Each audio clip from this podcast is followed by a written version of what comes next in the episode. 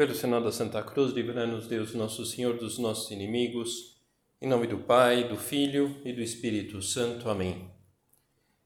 Meu Senhor e meu Deus, creio firmemente que estás aqui, que me vês, que me ouves. Adoro-te com profunda reverência. Peço-te perdão dos meus pecados e graça para fazer com fruto esse tempo de oração minha Mãe Imaculada, São José, meu Pai e Senhor, meu anjo da guarda, intercedei por mim.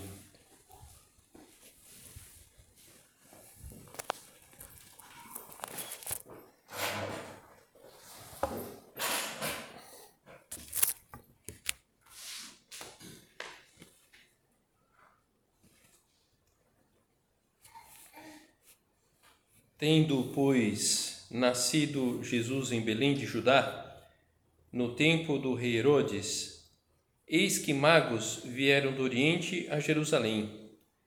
Perguntaram eles: Onde está o rei dos judeus que acaba de nascer? Vimos a sua estrela no Oriente e viemos adorá-lo. Talvez não com tanto romantismo, nem de forma tão extraordinária, nós também vimos uma, uma estrela, uma estrela grande, a estrela da nossa vocação à obra. E como os reis magos, nós eh, decidimos seguir por esse caminho. Isso, isso sim, também como os reis magos, com um pouco de dúvida, de incerteza sobre se valia a pena entrar nessa aventura, se valeria a pena realmente pedir admissão na obra. E vacilantes, porque a realidade da vida cristã dirigida à santidade, porque viver na obra comprometidos, comprometidas como membros sai um pouco dos moldes adotados por um grande número de pessoas no encaminhamento da própria vida? E, e será que, que eu vou dar conta? E também, como os reis magos, todos nós podemos desfrutar de uma profunda alegria por termos encontrado o Senhor, por termos dito que sim a uma solicitação que nos fez,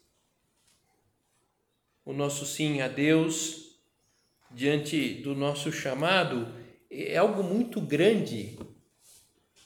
É, é muito grande esse sim que nós que nós dissemos.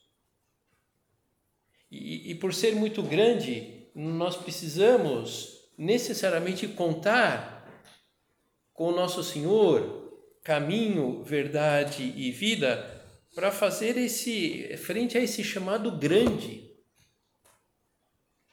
Os seis magos fizeram uma, uma viagem que foi uma, uma aventura. Deus, quando ele, ele se envolve na vida da, das pessoas, provoca verdadeiras peripécias.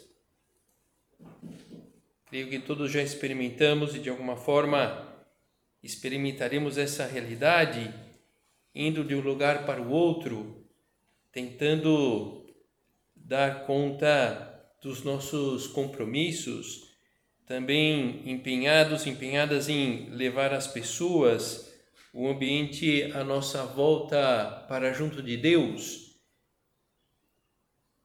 Como Dom Álvaro, nesse, nessas épocas dos inícios da obra depois da Guerra Civil Espanhola.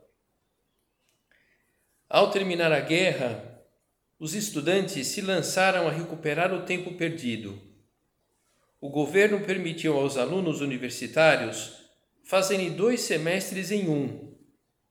Para Dom Álvaro, foi um esforço muito grande conseguir terminar a universidade em 1941.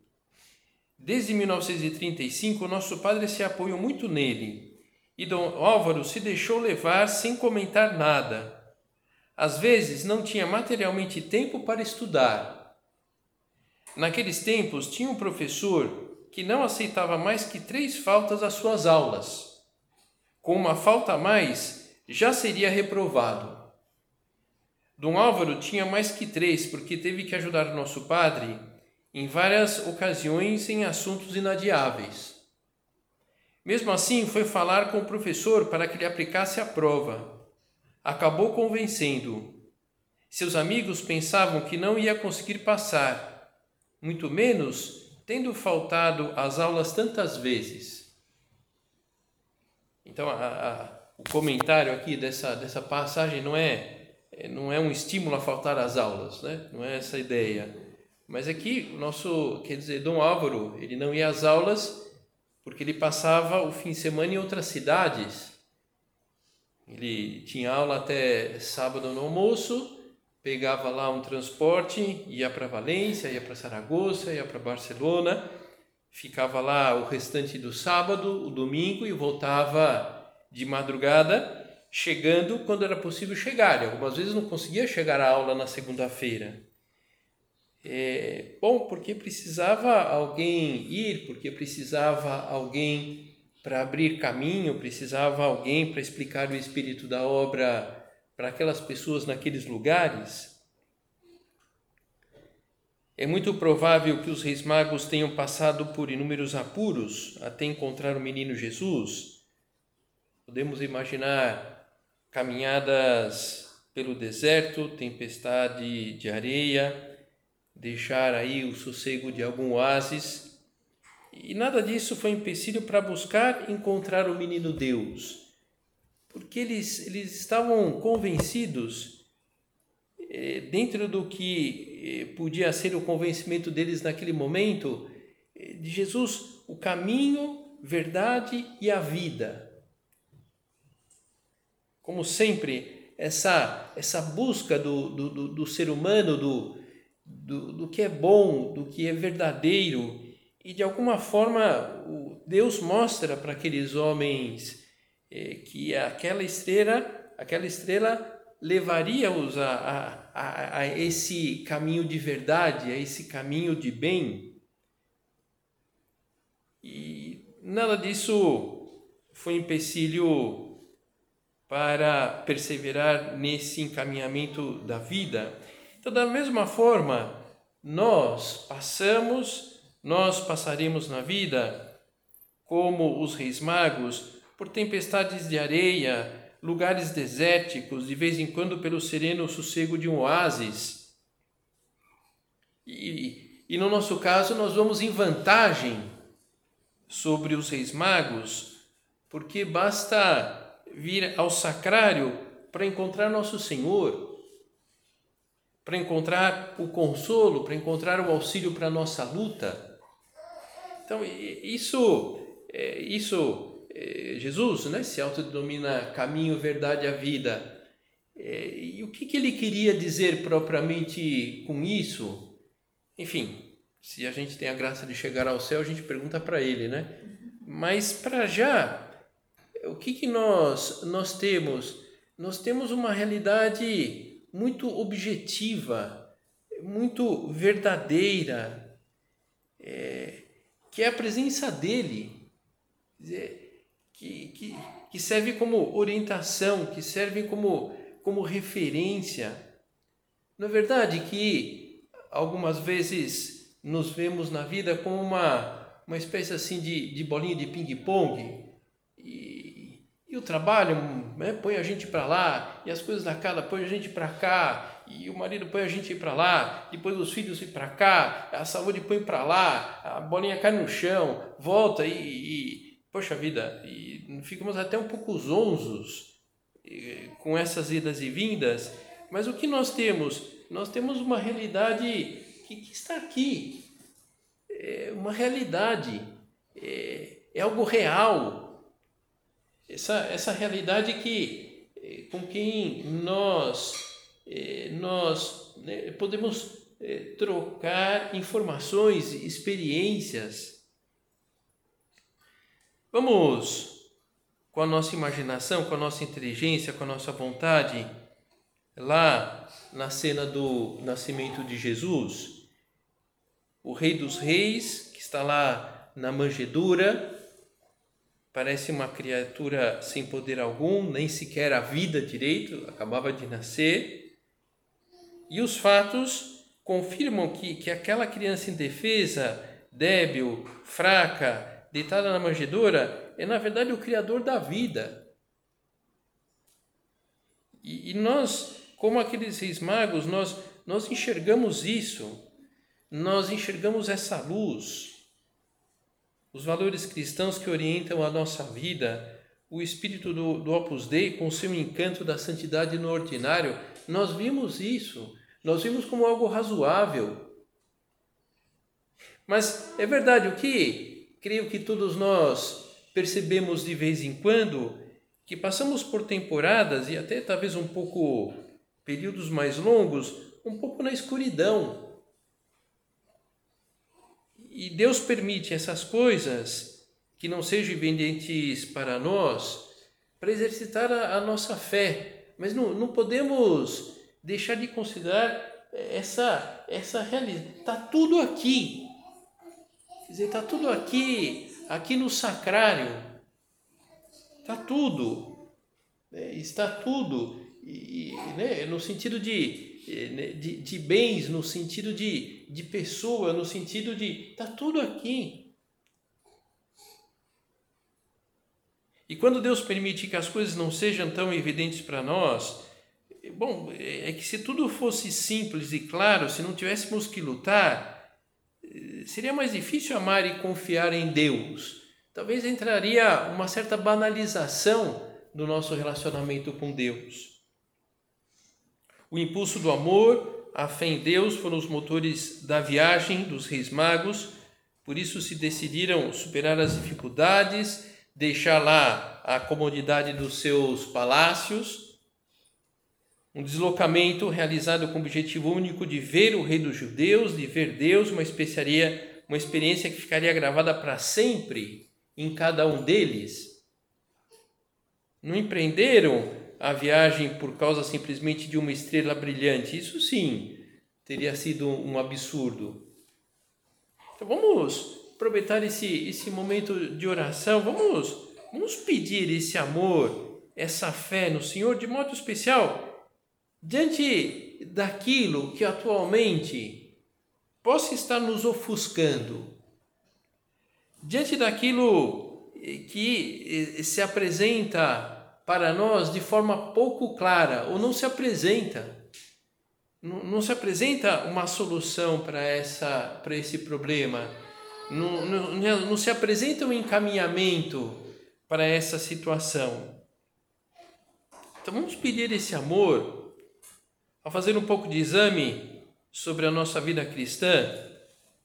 Creio que pode parecer para nós alguns flashes até um pouco absurdos de algo que já passou e que no primeiro momento sofremos e aquilo lá poderia fazer um mal e, e, e foi um bem ter acontecido aquilo.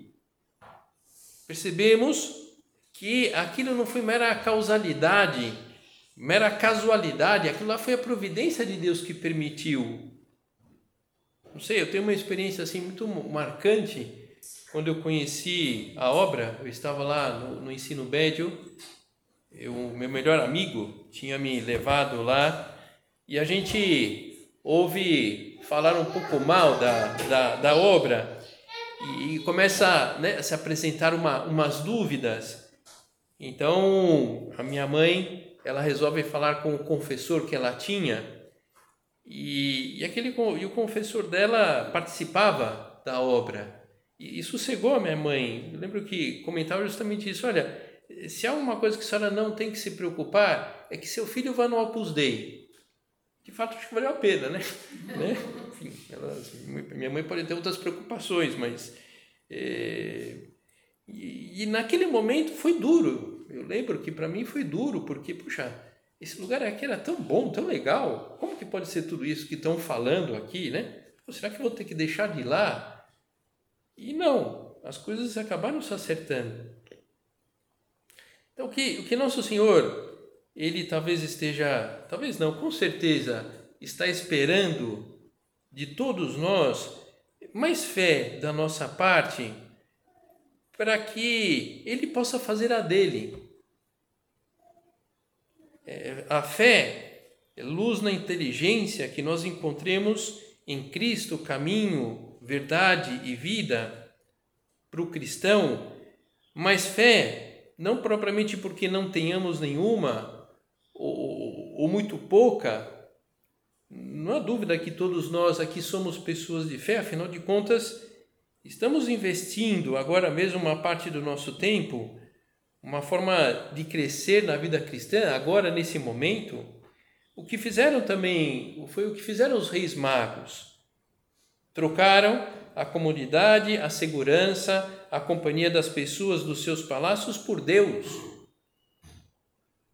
Mais fé, da nossa parte, não no sentido do convencimento intelectual sobre o que temos que fazer, sobre as orientações que vamos recebendo, mas no sentido de, de abertura para novas realidades da vida. E, e propriamente, que realidade concreta termos essa abertura?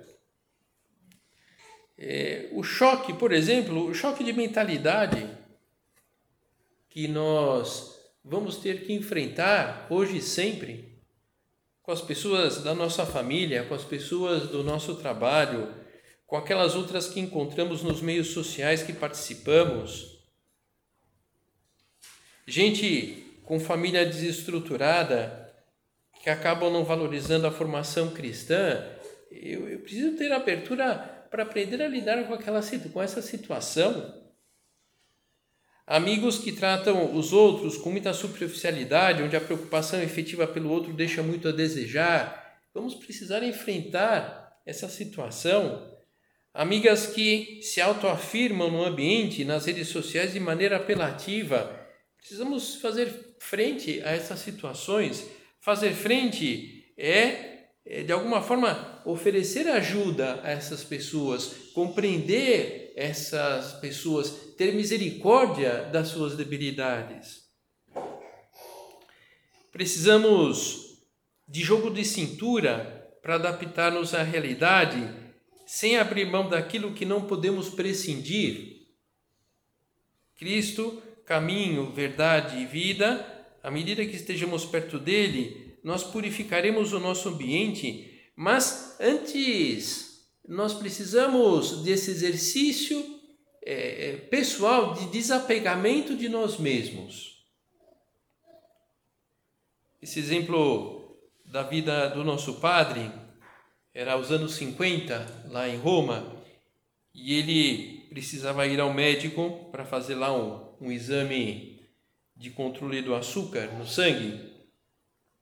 Então vai lá com Dom Álvaro, vai em jejum fazer o exame faz o exame e quando termina, era por volta das 11 horas da manhã, vai lá a um bar com Dom Álvaro para tomar o café da manhã.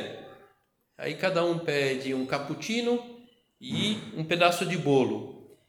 E nesse momento aparece lá uma senhora para pedir dinheiro e se dirige ao nosso padre. E o nosso padre diz a ela: Minha filha, dinheiro eu não tenho.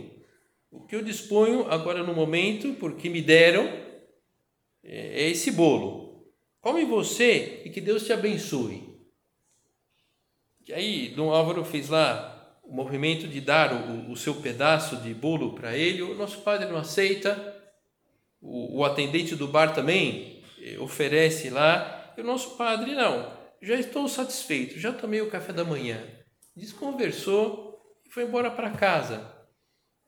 É, jogo de cintura entrega pessoal.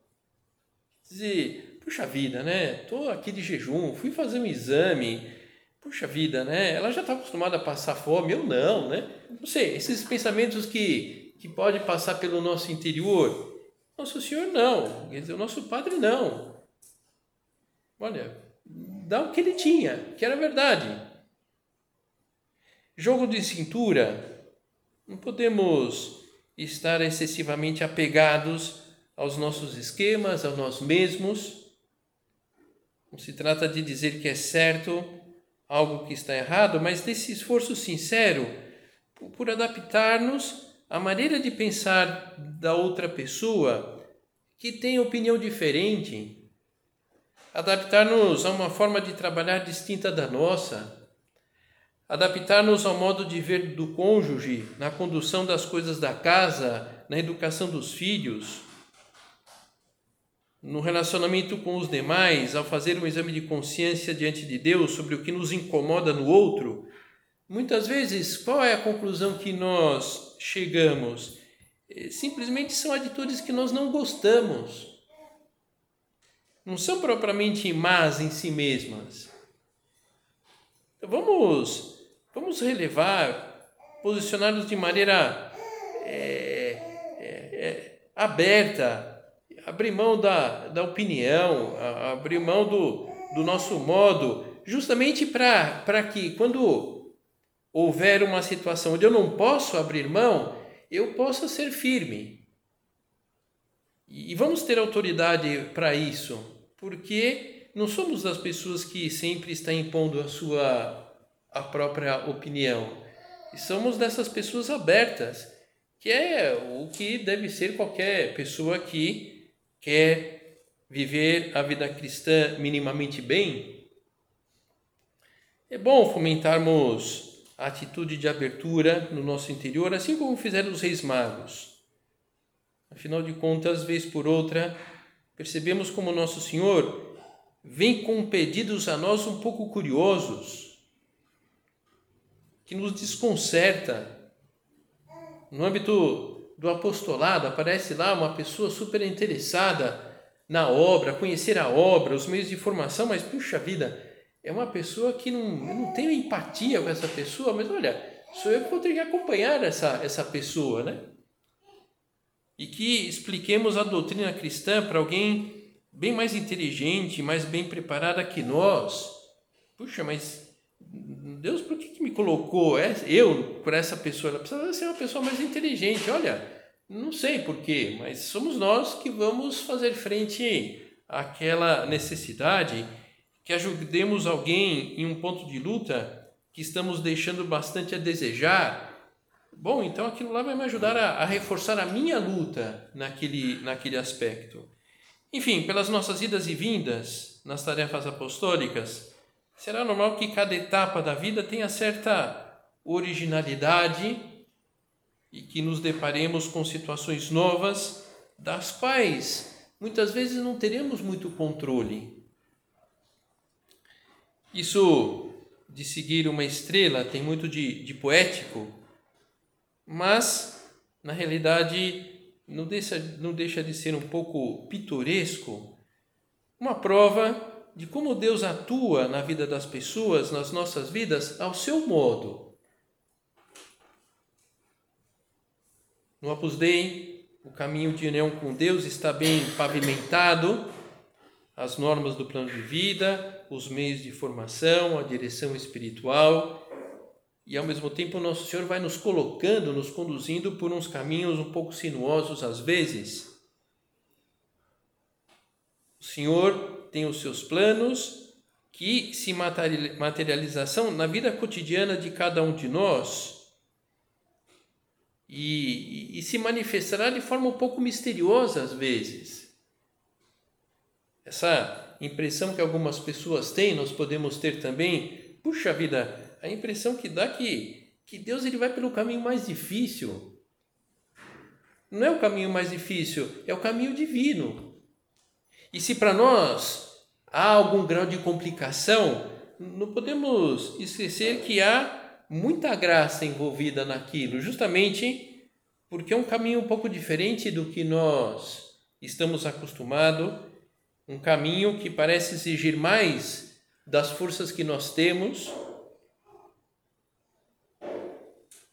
aceitar a lógica divina na maneira de atuar de Deus, oferecendo da nossa parte a generosidade da cooperação pessoal. Vimos aparecer a estrela do Senhor e viemos com presentes adorá-lo. Os magos eles se põem imediatamente a caminho daquilo que intuíam que fosse o caminho, a verdade, a vida, que ao longo da vida daqueles magos eles estiveram buscando, procurando, eram homens estudiosos. Corresponderam, e, e se aventuraram, e se lançaram a uma empreitada que não tinha totalmente é, a, as condições adequadas. Inclusive, havia muito de mistério nessa empreitada dos magos. E colocaram da sua parte. Não só empreenderam a viagem, mas levaram aqueles presentes, porque é, era uma empreitada um pouco diferente, mas eles iam encontrar o, nada mais nada menos do que o Rei dos Reis. E, e, e leva um presente, cada um leva o seu lá para o menino Jesus. Nós podemos talvez pensar nesses presentes, até também com essa perspectiva de termos Cristo, caminho, verdade e vida, mais aos nossos olhos, ou até mesmo pensando na preparação do Natal, nesse presente é, que é a minha luta até o Natal, e, e, que eu vou exercitar com essa ideia de, de oferecer um presente mesmo a nosso Senhor, o incenso da nossa oração, o incenso, esse, esse odor, essa fumaça, que na, nas missas solenes, nas bênçãos solenes, nós utilizamos. Então, essa, esse, esse odor, essa fumaça que sobe e que leva para o alto as nossas orações. Então, é o incenso da nossa oração, sermos mais almas de, de, de sacrário, na linha de arrancar do, do sacrário essa, esse norte, essa, essa orientação, sobretudo quando as coisas à nossa volta estão todas, parece que fora do lugar e a nossa cabeça, o nosso coração estão confusos. O ouro, o incenso, a mirra, a mirra da nossa mortificação.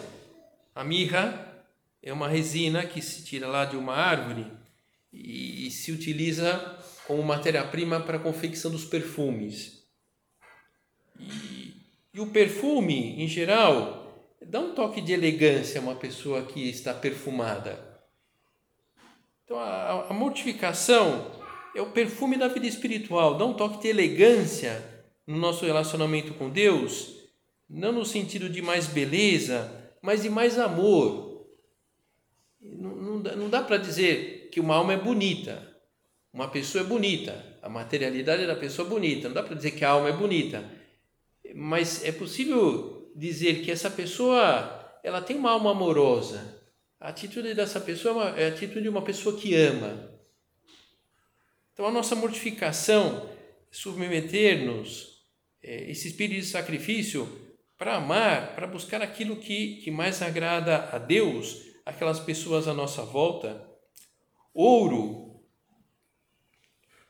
Talvez eh, tenhamos algumas joias, não muito mais, mas podemos oferecer o, o capricho nas pequenas coisas, de modo especial aquelas que passam despercebidas aos olhos humanos.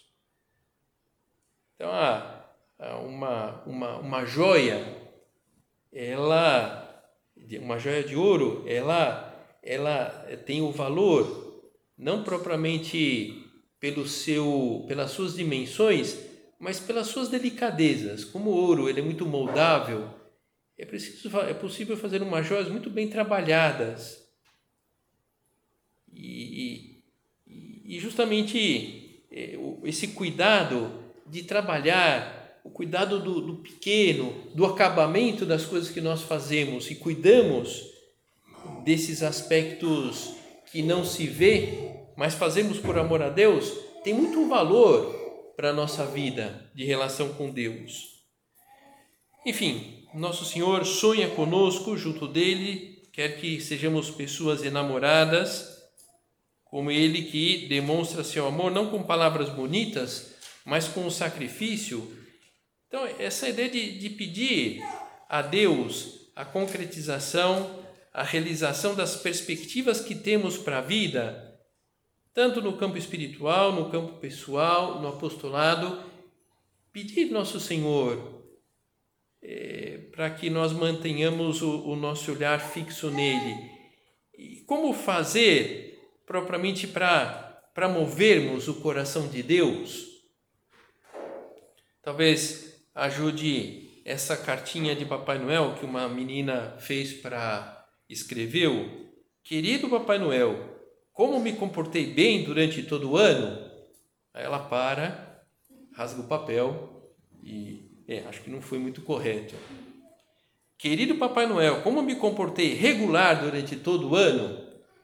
Aí ela para, lê de novo, é, não foi muito bem o que ocorreu, né? Aí ela pega um, papel e escreve: Papai Noel, uma boneca e uma bicicleta, bicicleta, assinado Bárbara. Se mover o coração de Deus com a simplicidade e a humildade. Talvez a gente não tenha muito poder de barganha com Deus, como a Bárbara não tinha aqui. Então, na missa, tendo a preparação de vida, recebemos Cristo com seu corpo, seu sangue, sua alma, sua divindade. É um grande momento para abrirmos o nosso coração e manifestar os nossos desejos mais interiores. Ele não negará nada aos que viram a sua estrela e seguiram com generosidade, lutando por começar e recomeçar cada dia. E esse, digamos assim, é o grande segredo do Opus Dei. O segredo do Opus Dei que choca o mundo, é, essa santidade para todos, não porque todos podemos ser perfeitos, mas porque todos podemos começar e recomeçar muitas vezes na luta com essa ideia de chegar à perfeição. Por isso que é uma, é uma santidade muito ao alcance. E, e, sobretudo, é possível, não propriamente só em virtude do espírito do Opus Dei, logicamente, mas é por, é por isso, é por esse grau de envolvimento nosso, pessoal, com esse, com esse Deus, Cristo, caminho, verdade e vida. Então vamos, vamos terminar pedindo ajuda a Nossa Senhora. Que Cristo, caminho, verdade e vida, seja para nós luz, que nos disponha, nos guie sempre, para que contemplemos com fé e vivamos com amor sincero o mistério da nossa vida, que é um mistério para nós, para Ele não. Então Ele pode resolver, Ele pode encaminhar aquilo que num determinado momento nós não estamos enxergando aquilo que num determinado momento necessitamos uma saída e vamos abandonar-nos e vamos apoiar-nos nele para que faça aquilo que nós no, no seu momento não estaremos sabendo como encaminhar da melhor maneira possível.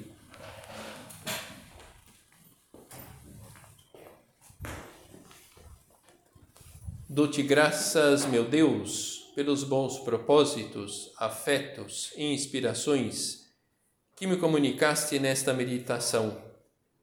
Peço-te ajuda para os pôr em prática. Minha Mãe Imaculada, São José, meu Pai e Senhor, meu anjo da guarda, intercedei por mim.